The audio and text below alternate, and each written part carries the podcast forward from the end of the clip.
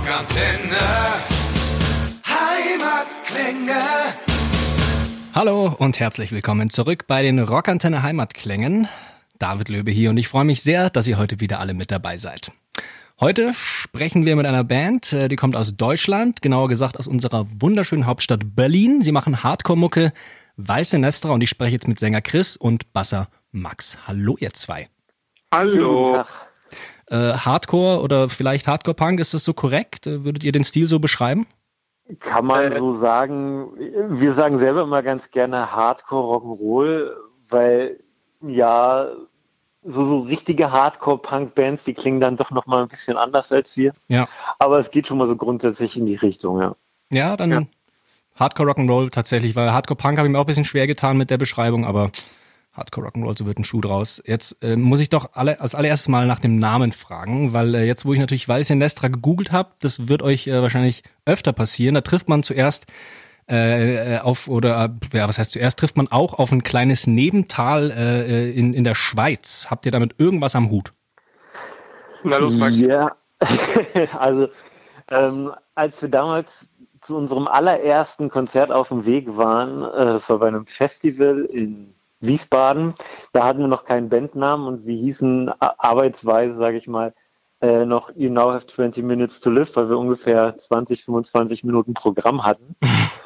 Und ähm, ein paar Tage bevor wir da hingefahren sind, haben unser damaliger Gitarrist und ich zwei Mädels kennengelernt, die da aus der Ecke kamen und so kam das Wort mal hoch und während der langen Fahrt von Berlin nach Wiesbaden haben wir über Bandnamen gesprochen. Dann kam irgendwann unser Gitarrist Thomas halt mit Ja, äh, Weiße Nestra und dann haben wir gegoogelt, was das eigentlich genau ist. Haben rausgefunden, dass das halt ein Tal in der Schweiz ist, in dem ähm, Syphilis geheilt wurde. Also es liegt so ein bisschen abseits. Da gibt es ein einziges Gebäude, das ist ein Kurhotel wurde damals betrieben, 1800 irgendwas von ein paar Engländern und Holländern, die das halt genutzt haben, um Prominente und Politiker dort von ihren Geschlechtskrankheiten zu befreien, was wir schon reichlich absurd fanden. Ähm, dann wurde das Gebäude in den 30er und 40er Jahren gerne in Grusel- und Horrorfilmproduktionen benutzt und ähm, übersetzt heißt das Ganze dann auch noch linkes Tal. Mhm. Und äh, da haben wir gedacht, irgendwie ist es gut bekloppt, das passt zu uns und ja, nehmen wir. dann äh, ist es ja praktisch nur fair, wenn ihr denn mal äh, so richtig Pull habt als Band, dass euch die Gegend äh, um Valsenestra auch irgendwie als Tourismusbotschafter engagiert, oder? Witzigerweise. Achso, sorry.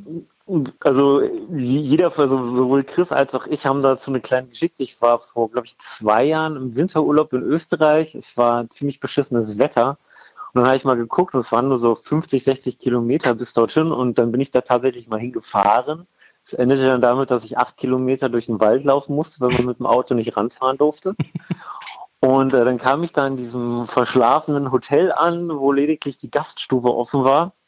Und äh, wurde dann dort von einer Engländerin empfangen, junges Mädel, die auch sofort wusste, wo ich hingehöre, weil sich herausstellte, war ihr Freund dort seit einiger Zeit als Koch beschäftigt und äh, als sie dann danach gegoogelt hat, was das eigentlich ist und ob sie da auch arbeiten könnte und wo das ist, ist sie halt öfter mal auf unsere Band gestoßen.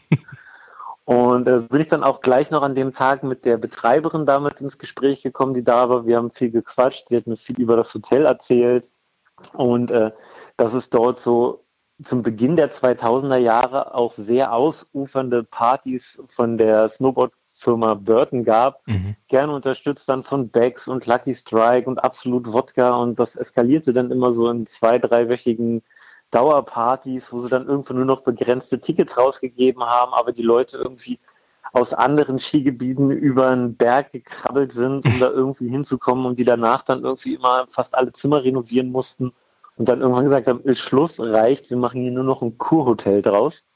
Und äh, Chris hat letztes Jahr, glaube ich, ne, bist du mit dem Sohn in Kontakt gekommen. Äh, ich glaube, das fast sogar schon länger her. Ähm, der hat irgendwann angefangen, äh, uns bei Instagram zu folgen. Und dann habe ich ihn irgendwie, oder ich glaube, er hat uns angeschrieben ähm, und meinte, wie wir auf diesen Namen gekommen sind. Und seine, seinem Vater würde dieses Hotel gehören. Äh, und wenn wir Lust haben, könnten wir jederzeit vorbeikommen und dort auch gerne mal irgendwie ein Konzert spielen oder so. Äh, das fand ich in der Tat ziemlich witzig und vielleicht machen wir es irgendwann nochmal, wenn Corona vorbei ist und ja. alles wieder erlaubt ist. Das, das wäre doch fast so äh, der erste Gig nach Corona, Weißenestra, im Weißenestra. Das, äh, Wie witzig wär's, oder? Ja. Würde, also es würde sich ja selbst verkaufen, sagen wir es so. Aber da müssten wir die Leute mit Bussen hinkarren, weil so leicht kommt man ja da nicht hin. Von daher. Das ist richtig, aber dann könntet ihr es gleich als, äh, als Hardcore-Abenteuerurlaub verkaufen. Ja. Wandern durch den Wald. Richtig, richtig. Eine kleine Nachtwanderung, wo man zusammen noch ein paar Lieder schmettert. Mega. das würde auf jeden Fall. So, dann ja, würde auf jeden Fall die Idee des Kurhotels zersprengen. das ist nicht ganz unwahr, Und ihr würdet vielleicht eher ähm, zu mehr Syphilis führen als zu weniger, man weiß ja nicht. das ist durchaus möglich. Das sagst du, ja.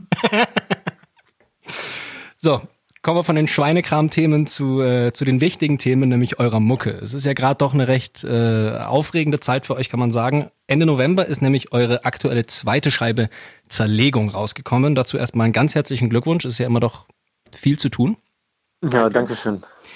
Ich finde ja, der Albumtitel äh, passt eigentlich perfekt zu euch, zu eurer Mucke und zu dem Album und finde ich eigentlich fast ja äh, perfektes Ein-Wort-Motto für eine Hardcore-Band, oder? Voll. Ja. Also, du zielst wahrscheinlich darauf ab, warum wir, also wie wir auf Zerlegung gekommen sind, aber du hast es schon ganz gut äh, analysiert. Äh, es gab einfach sehr, sehr viele Momente, wo wir uns auf der Bühne zerlegt haben. Max irgendwie mit äh, kaputtem Knie oder Knöchel. Äh, ich bin mal irgendwie mit, mit dem Kopf auf die Bühnenkante, nachdem mich jemand getragen hat. Also unsere Shows sind, glaube ich, schon amtliche Zerlegung, wenn man das so sagen kann. Ja, ja. Auch, äh, auch, keine Ahnung, grundsätzlich die Mucke finde ich einfach, das, äh, das Wort Zerlegung passt da einfach wie die Faust aufs Auge. Also man kann, man hat sofort ein Bild im Auge, finden, äh, ein Bild im Kopf, wenn man, wenn man das Wort Zerlegung hört und dann erwartet man auch solche Mucke und ja. ist dann auch sehr happy, wenn man sie hört.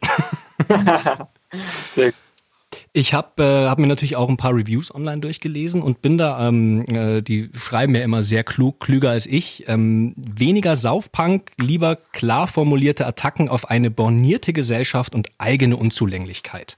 Oh, das war das Neolied, das Neolied äh, Review, glaube ich, oder? Genau, ja, genau. Äh, find, finde, also würdet ihr das selbst auch so zusammenfassen? Vielleicht ein bisschen weniger blumig, aber im Kern?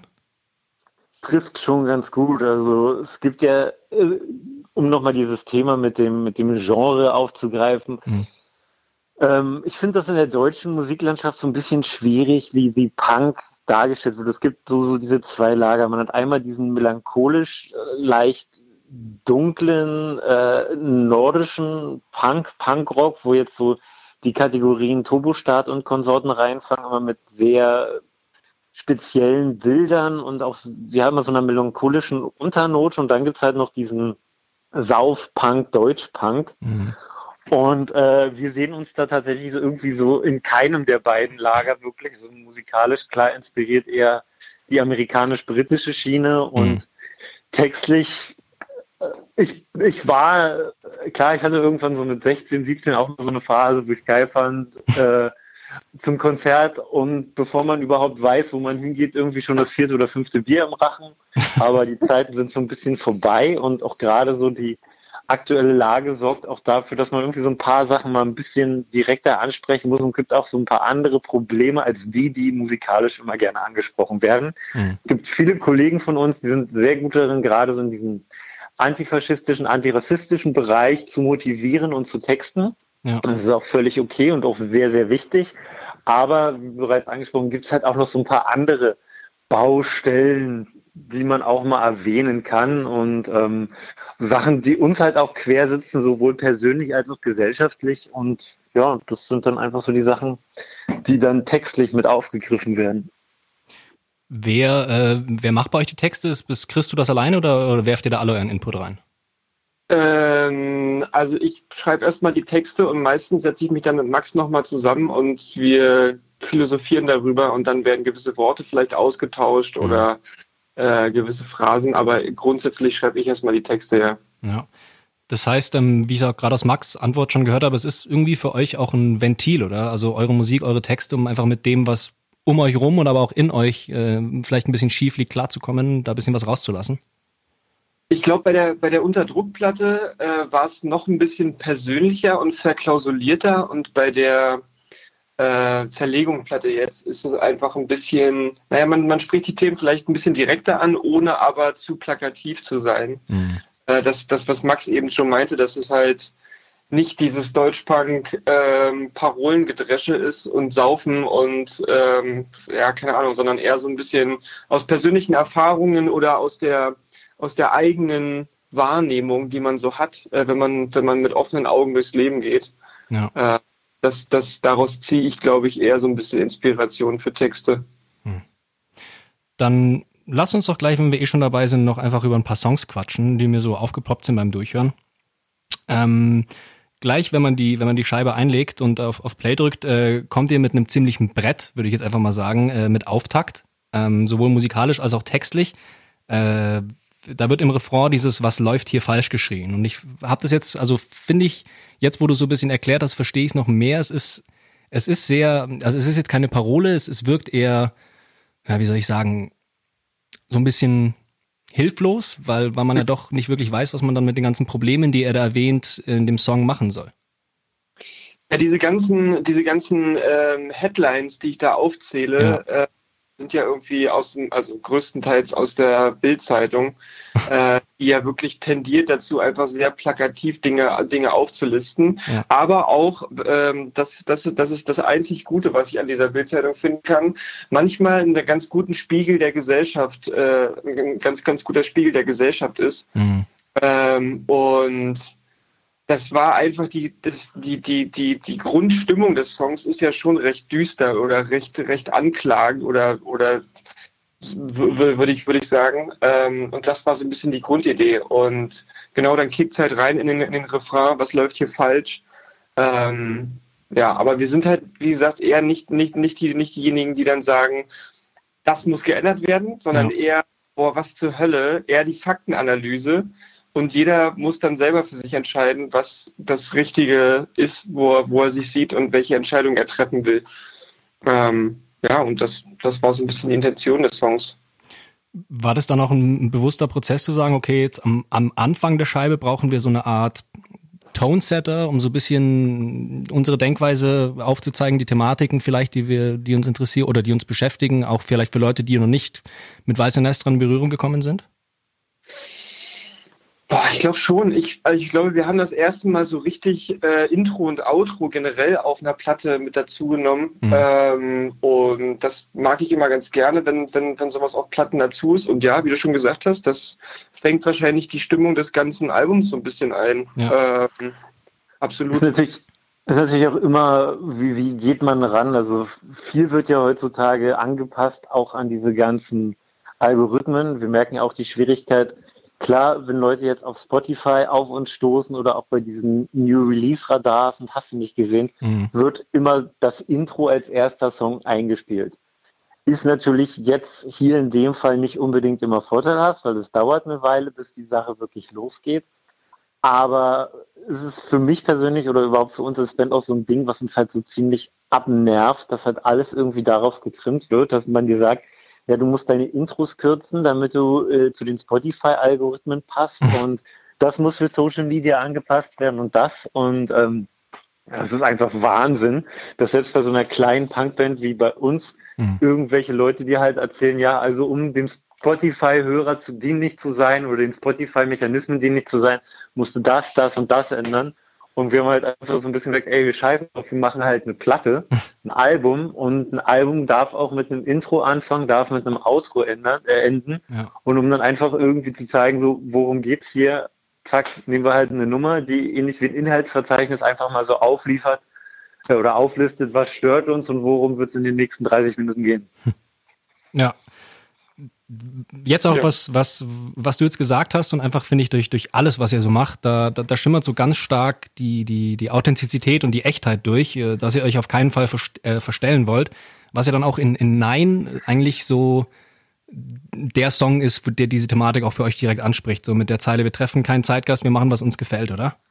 Ja, das bringt ziemlich auf den Punkt. Ja. Das haben, haben, wir uns auf jeden Fall auf die Fahne geschrieben, äh, authentisch zu bleiben. Ja. Äh, es ist, ist, halt auch so eine Schwierigkeit. Man sitzt halt da, gerade jetzt, ne, es gibt unzählige Bands und jede Band versucht irgendwie, irgendwie ihre Lücke zu finden. Mhm. Und ähm, das geht bei manchen, wenn sie super spleenig sind, aber dann bleiben sie halt oft in irgendeiner kleinen Szene oder Nische hängen, was sehr, sehr schade ist. Es gibt unheimlich großartige Bands in Deutschland, die leider vermutlich nie irgendjemand hören wird, weil sie halt auch in einer Stadt wie Berlin mit dreieinhalb Millionen Einwohnern mhm. irgendwie einen Keller spielen, wo maximal zehn Leute reinpassen. Und dann gibt es die anderen Bands, die sich dann sagen so, ey, hier die und die Masche funktioniert gerade ganz gut und äh, wir wollen davon irgendwie einen Teil abhaben oder ein Teil davon sein. Also passen wir uns dem an und wenn dann halt gerade Trötenpunk aller feine Sahne Fischfilet funktioniert, naja, dann springen halt ganz viele andere Bands auf diese Rutsche auf und ähm, Feine Sahne funktionieren halt als Band wegen ihrem Konzept und wegen auch der Authentizität, die diese Band mitbringt mhm. und nicht nur halt wegen dem, dem musikalischen Feeling, was sie mit rausbringen. Und deshalb finde ich das dann schade, wenn andere Bands halt genau diese Authentizität versuchen zu kopieren, um irgendwie mit in diese Schiene reinzurutschen und sagen so, ey, das ist jetzt ein Weg, der funktioniert. Und wenn wir den mitfahren, dann können wir halt auch irgendwie ein Stück vom Kuchen abhaben. Und das mhm. führt für mich so diese ganze Geschichte mit, warum man eigentlich Musik macht, warum man eine Band gründet und warum man sich auch für so eine Art von Musik entscheidet, so ein bisschen ad absurdum.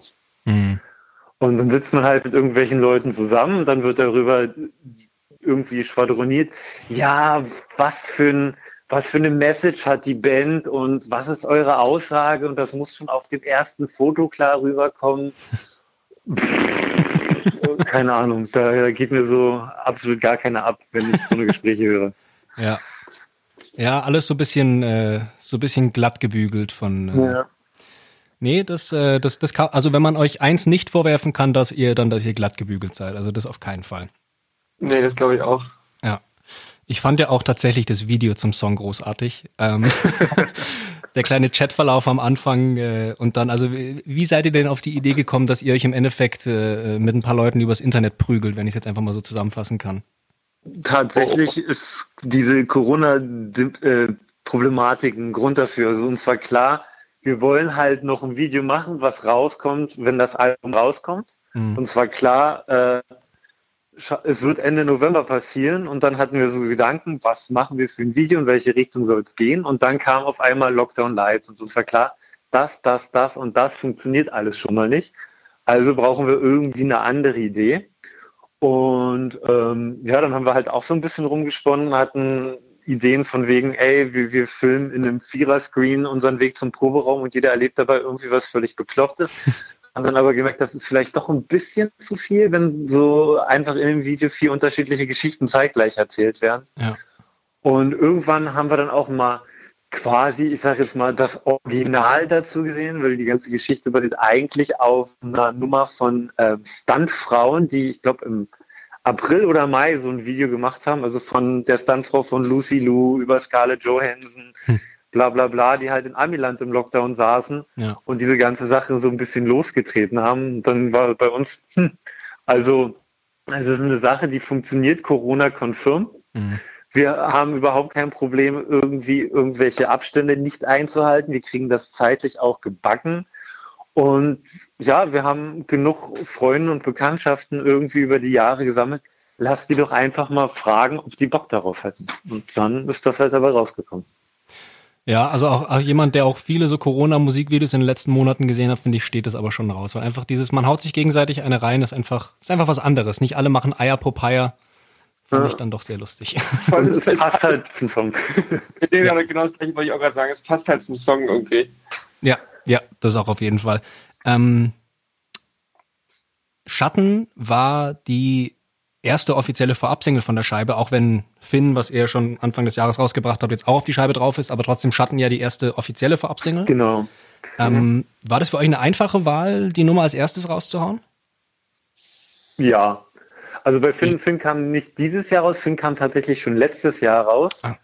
Und da hatten wir über die, hatten wir noch so ein bisschen andere Pläne, was die Veröffentlichung betrifft. Da war eigentlich unser Ziel, gar kein Album zu machen, sondern ähm, das Album aufzuteilen in vier EPs, die irgendwie über ein Jahr, anderthalb Jahre veröffentlicht werden, haben aber gemerkt, dass das doch ein bisschen schwieriger ist im, im Rahmen einer, einer Rockband also auch wenn es im Hip-Hop und im Elektro gang und gäbe ist, stellen sich doch bei so einer Veröffentlichungsidee ziemlich viele Pressepartner und Vertriebsleute im Rockbereich doch noch ganz schön quer mhm. und pochen halt immer auf diese Geschichte, ja, es muss halt ein Album her. Ja. Und ähm, ja, dann war halt ganz lange Pause. Wir haben das ganze Konzept dann doch nochmal so ein bisschen umgearbeitet, haben uns dann aber doch entschieden, Finn nochmal mit aufs Album zu nehmen, weil es eine gute Nummer ist. Ja. Aber ähm, dennoch war für uns so die Sache, ey, äh, wir nehmen halt einen Song, der irgendwie auch ein bisschen mehr unsere wilde Seite so ein bisschen zeigt. Wir haben damals beim ersten Album schon da den Song Skandal genommen, der eher so der poppigste Song war von dem Album, auch halt in Anbetracht, so mit, ey, wie können wir denn irgendwie erstmal ein paar Leute mehr erreichen, als wenn wir den irgendwie gleich mhm. vom Kopf treten und die anschreien. Ja. Und diesmal haben wir uns gesagt, so, ach komm, scheiß drauf.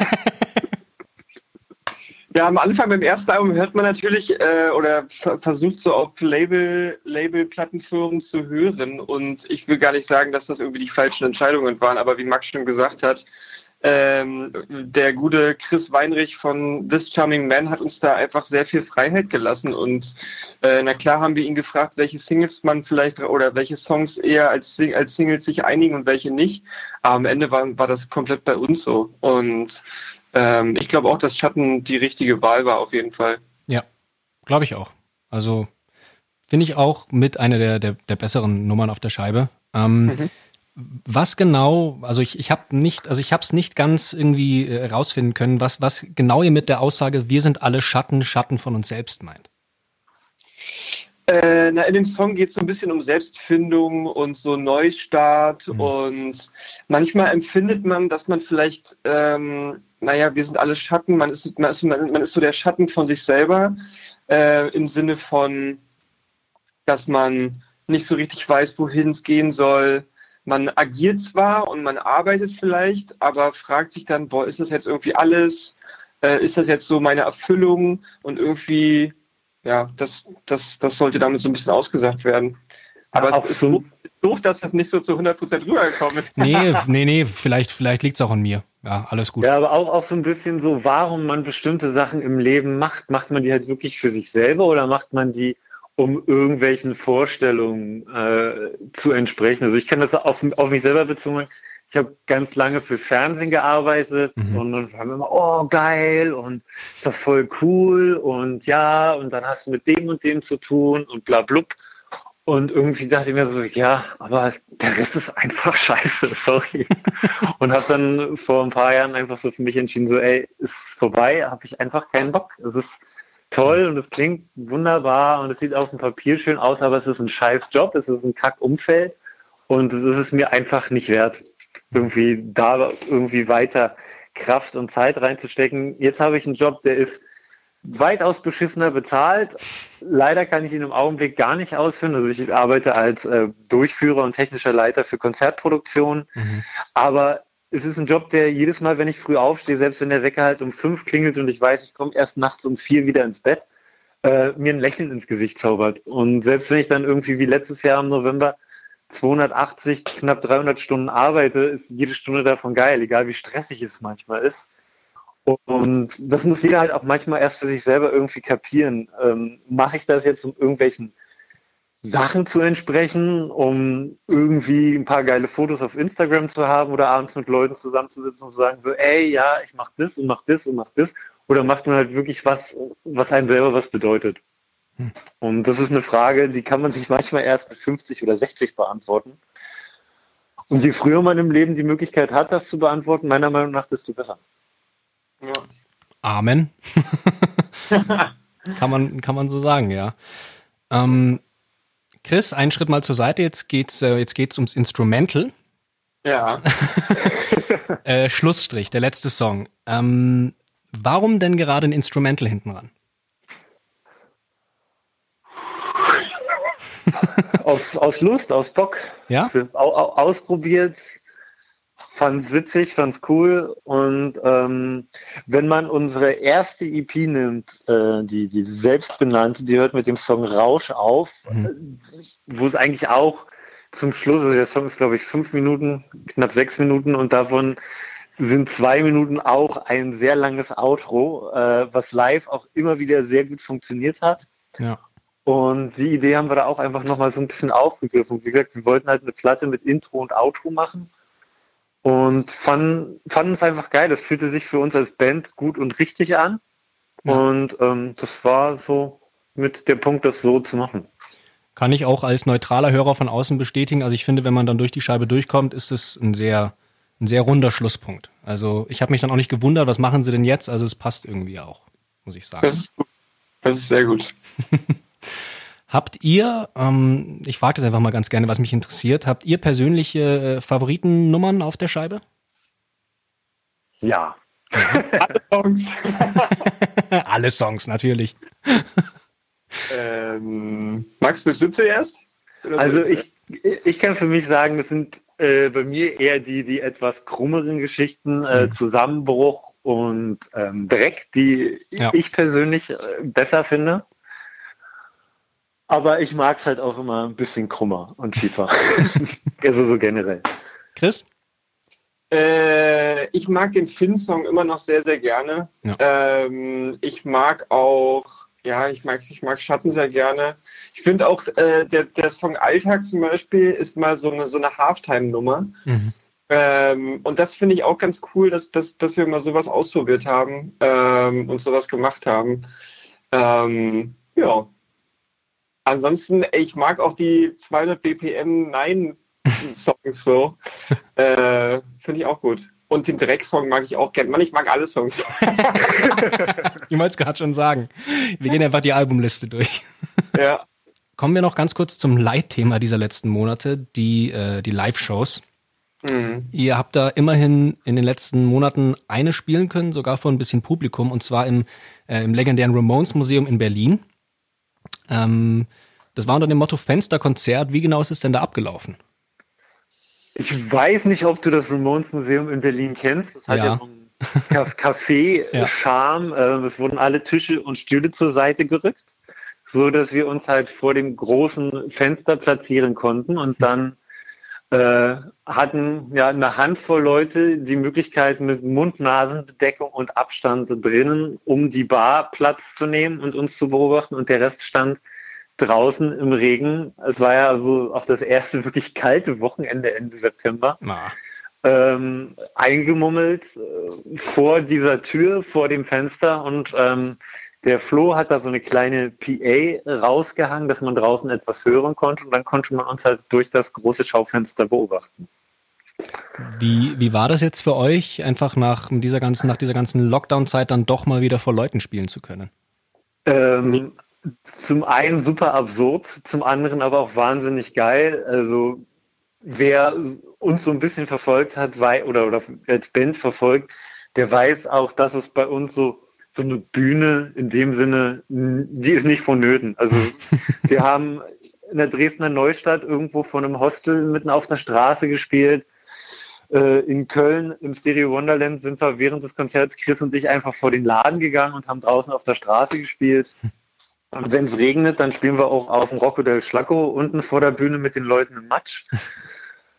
ähm, deshalb war das an und für sich so völlig normal. Und ich persönlich liebe ja so eine, so eine Konzerte, die halt nicht so normale Konzerte sind. Also auch in irgendeinem Plattenladen oder irgendwas finde ich total geil. Ja. Muss aber sagen, ich war bei diesem Konzert so aufgeregt, wie ich kann mich nicht erinnern, wie lange nicht. Also es war ja zu dem Zeitpunkt für mich persönlich ein Jahr her, dass ich das letzte Mal eine Live-Show gespielt habe. Ja. Und ich war echt wahnsinnig aufgeregt und war auch so ein bisschen happy, als es dann vorbei war, weil ich echt fix und fertig war. Man hat dann doch so ein bisschen gemerkt, so, hm, ja, wenn man das nicht mehr irgendwie vier, fünf Mal im Monat macht, dann ist das echt ganz schön anstrengend. Ja, glaube ich. Ja. Wie war es für dich, ja. Chris? Äh, ja, ähnlich. Ich habe mich auch sehr gefreut darauf. Ich war natürlich auch ein bisschen aufgeregt so. Ähm, man muss dazu sagen, dass die Wochen davor hat das Ramones Museum schon ein paar Konzerte gemacht, wo das Wetter immer gut war. Mhm. Äh, und die Leute konnten draußen stehen, haben dann irgendwie unter der Brücke gestanden, da am Bürgermeister. Äh, und unser Wochenende war das erste, wo es richtig geregnet hat. Es, können, es haben trotzdem äh, einige Leute den Weg dorthin gefunden, aber es wäre natürlich geiler gewesen, wenn schönes Wetter gewesen wäre. Ja. Äh, und einer der Nachbarn hat dann die Polizei gerufen aufgrund des Lärms, weil es so laut war.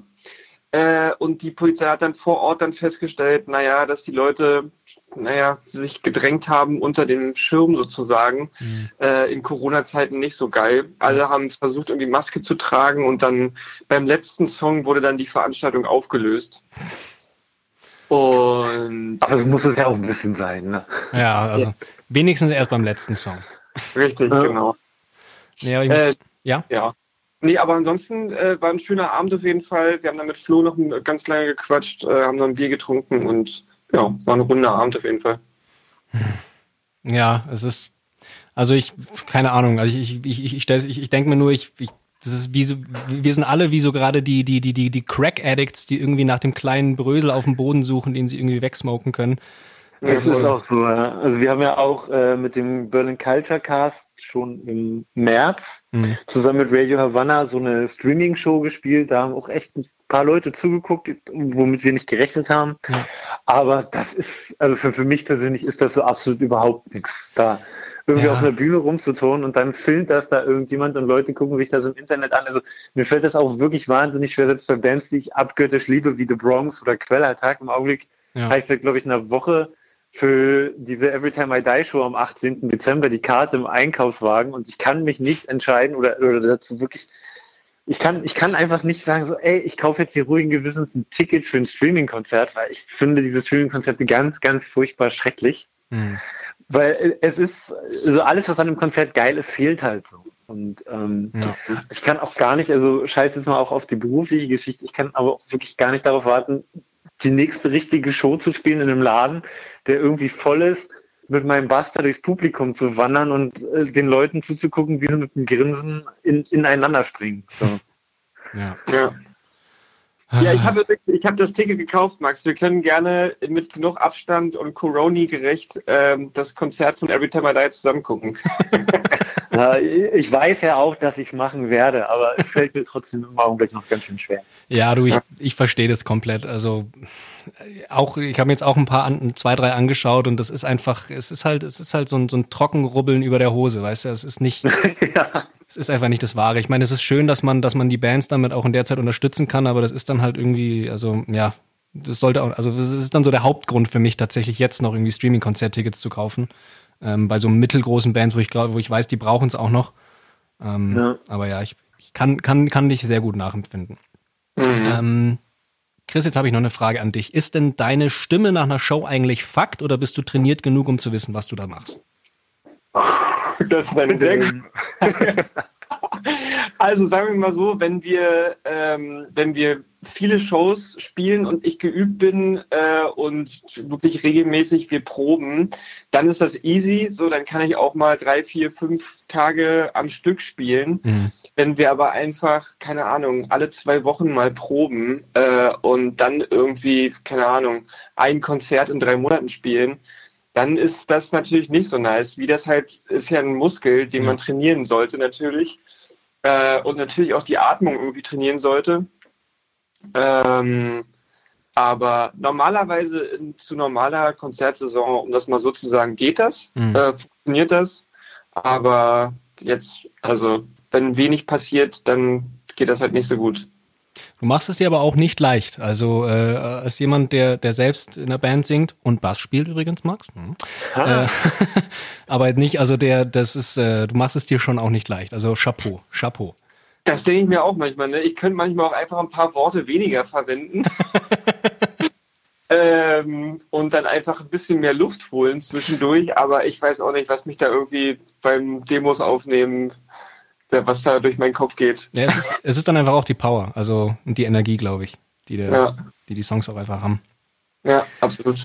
So Jungs, bevor wir jetzt langsam Richtung Ende schippern, habe ich denn noch irgendwas vergessen, über das ihr gerne sprechen wolltet? Die Lottozahlen für kommenden Samstag. die 3, die 12, die 18. Jetzt musst du mitschreiben, nochmal sage ich es nicht. 3, 12, 18. das scheint Spaß. Jetzt. Ach, weiß ich nicht. Vielen Dank an alle Leute, die immer unterstützt haben und zu Shows kommen und sich demnächst irgendwann ein Ticket kaufen. Wir mussten leider, wir mussten, wir mussten leider die, die Tour auch verlegen, natürlich. Mhm. Es gab eigentlich eine, eine, gebuchte Tour für März, April, aber das wird natürlich nicht stattfinden. Ja. Äh, somit wird das erst Ende nächsten Jahres passieren.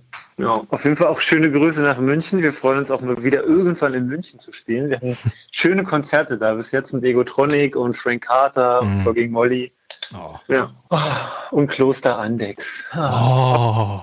Ja, ich auch Schön ins Kloster Andex. Da habt ihr jetzt was fallen lassen, das jeder liebt hier in der Gegend. Ja, das ist ja es ist auch wunderschön da. Also so schön nach dem zweiten Doppelbock den äh, Berg runter ja. torkeln. Großartig. Aber ihr müsst, ihr müsst schon richtig machen. Ihr müsst erst einmal über den See rüberschippern und dann hochlaufen, oben euch die Kante geben und dann wieder runterrollen. Ui. Das ist, das ist die Andix-Erfahrung. Ja. Also so. der Hochberg ab, das kenne ich gut, aber über den See schippern, das ist, ja, das ist dann der, der, nächste Schritt im kommenden Jahr. Muss man schon machen, das ist schon auch nochmal geil, muss ich sagen. Ja. Aber vielleicht zurück dann nicht mehr schippern, sonst wird es, wenn es dann zu wellig ist, mit dem Bier im Bauch. so, Jungs, äh, neues Album ist raus. Ähm, ihr habt gerade schon gesagt, 21 die Tour wahrscheinlich verschoben. Äh, was steht denn dann jetzt so an bei euch die nächsten Monate? Also wir haben ähm, eine, wenn man das schon so verraten darf, wir haben eine Live-Session aufgenommen im Schokoladen und haben uns da richtig Mühe gegeben mit Licht und Kameraleuten und keine Ahnung, ähm, um einfach die nächsten Monate so ein bisschen Material zu haben. Mhm. Äh, überlegen, ob wir nochmal so eine kleine EP machen und die dann irgendwie, weiß ich nicht, im April, aber jetzt, also das ist jetzt erstmal ganz grob geplant, ich weiß nicht, ob das so stattfindet, äh, ob wir das nochmal machen äh, und dann gucken wir einfach. Wir haben auch schon die erste Festivalanfrage für den Sommer bekommen. Hm. Witzigerweise stand auch schon drin, falls es äh, Corona-bedingt nicht möglich ist, die Veranstaltung normal durchzuführen, wird es eine Streaming-Variante geben. das fand ich in der Tat ziemlich cool. Ist natürlich traurig, dass, dass, dass, dass man das überhaupt in Betracht ziehen muss, aber ja, ähm, ja ansonsten harren wir, wir der Dinge. Noch ja, wir werden noch das ein oder andere Video veröffentlichen. Also mhm. ja, genau. irgendwie muss man ja diese Zeit überbrücken und planen so ein bisschen zu fast jedem Song irgendwie noch ein Video zu machen, mhm. soweit es die Finanzen dann auch zulassen. Es wird natürlich ein bisschen schicken Merch geben in nächster Zeit. äh, so ganz uneigennützig. ähm, ich weiß nicht, du, du hast ja jetzt das mit der EP schon verraten, Chris. Ähm, vielleicht gibt es auch noch mal eine andere Variante vom Album. Das ist auch noch so eine Überlegung mit so ein paar Kollegen, die nicht auf dem europäischen Festland wohnen. Uh. Ähm, ja, also wir, wir haben da so ein paar Ideen und werden halt gucken, was wir umsetzen. Irgendwie müssen wir so das nächste Jahr bis zur Tour dann überbrücken. Ja. ja. Abwarten und einfach hoffen, dass, äh, dass uns vom Impfstoff nicht alle ein dritter Arm wächst und dass das alles gut läuft. Richtig, ja. genau. Wo folgen wir euch denn am besten? Äh, du meinst aus Socials? Yes. Naja, Insta, Insta und Facebook auf jeden Fall und gerne auch Spotify. Hätte ja sein können, dass ihr auch einen Pinterest-Account habt, ich weiß es ja nicht. Nee, TikTok machen wir nicht, da sind wir zu alt für. Ich glaube, wir, wir, haben mal irgendwann, ich glaube an dem Tag, an dem wir auch unseren Bandnamen begründet haben, haben wir damals auch einen Twitter-Account etabliert. Ich weiß aber nicht, ob der noch aktiv ist. Aber sicherheitshalber mal sicher. Ne? Wir, haben, wir haben seit einem Monat oder so haben wir auch eine Bandcamp-Seite. Bandcamp auch sehr gut, weil äh, da bleibt mehr liegen als äh, woanders. Also mhm. lieber mal bei Bandcamp. Und irgendwas haben wir doch noch. Kochi, irgendwas haben wir doch noch. Äh, wir haben auch eine Internetseite, www.weißenestra.de. Ja, die, Für die, alle, die, die, die, die Social Media. Online. Die jeder erst ja, im nächsten die, die geht, aber ja, aber für alle, die so keinen Bock auf Social Media haben, äh, hier, wie heißt das andere? YouTube? Das, das, da haben wir jetzt auch irgendwie oh, ja, halt YouTube. Auch so, ein, so einen Kanal. Mhm. Äh, gibt's wer, wer, wer wirklich Bock auf uns hat, der soll eine Platte kaufen. Das ist immer noch so das, was für mich persönlich das Geilste ist. Ja. Irgendwie, also wenn ich in den Proberaum gehe und überhaupt der Gedanke aufzunehmen, ist für mich schon was ganz Schreckliches. Aber das dann zu machen, und nicht wegen irgendwie drei Fotos auf Instagram und fünf Daumen auf Facebook und sechs Followern auf Spotify, sondern der Platte wegen. Es ist so ein geiles Gefühl irgendwie, wenn der Briefkasten äh, oder der Postmann klingelt und dir eine Kiste in die Hand drückt und da sind einfach mal scheiß fucking Platten drin mit deiner Mucke drauf, die in, weiß nicht, 20, 30, 40, 50 Jahren, wenn die Schallplatte nicht kaputt geht, immer noch so da sind, egal ob irgendwo in Schweden die Spotify-Server gehackt werden oder nicht. Und das ist einfach wahnsinnig geil und das ist auch meiner Meinung nach immer noch für einen Musikkonsumenten, selbst wenn man keinen Plattenspieler hat, irgendwie auch immer noch das Geilste, sich so ein Ding irgendwo zu Hause in den Schrank zu hängen. Ja, absolut. Ist auch, ist auch, finde ich, nach wie vor, auch wenn es Spotify und alles gibt, einfach so die, die ultimative Wertschätzung dann, finde ich auch. Ja. Mhm. Wunderbar. Max, Chris, ich danke euch ganz recht herzlich, dass ihr euch die Zeit genommen habt. Danke dir. Ich, ähm, ja, wie ich sie eigentlich zurzeit in jedem Interview sage, ich drücke euch einfach die Daumen, wünsche uns allen, dass es bald wieder losgeht und ähm, in eurem Fall einfach, dass äh, Weiße Nestra sich über die ganze Rockrepublik ausbreitet.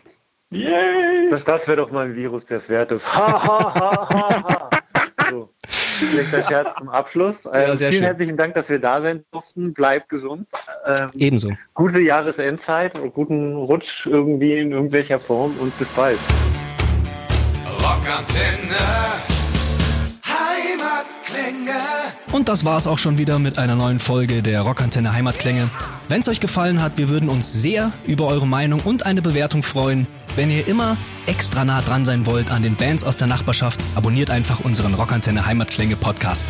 Das komplette Rockantenne Podcast Universum findet ihr übrigens auch ganz einfach auf rockantenne.de slash podcasts.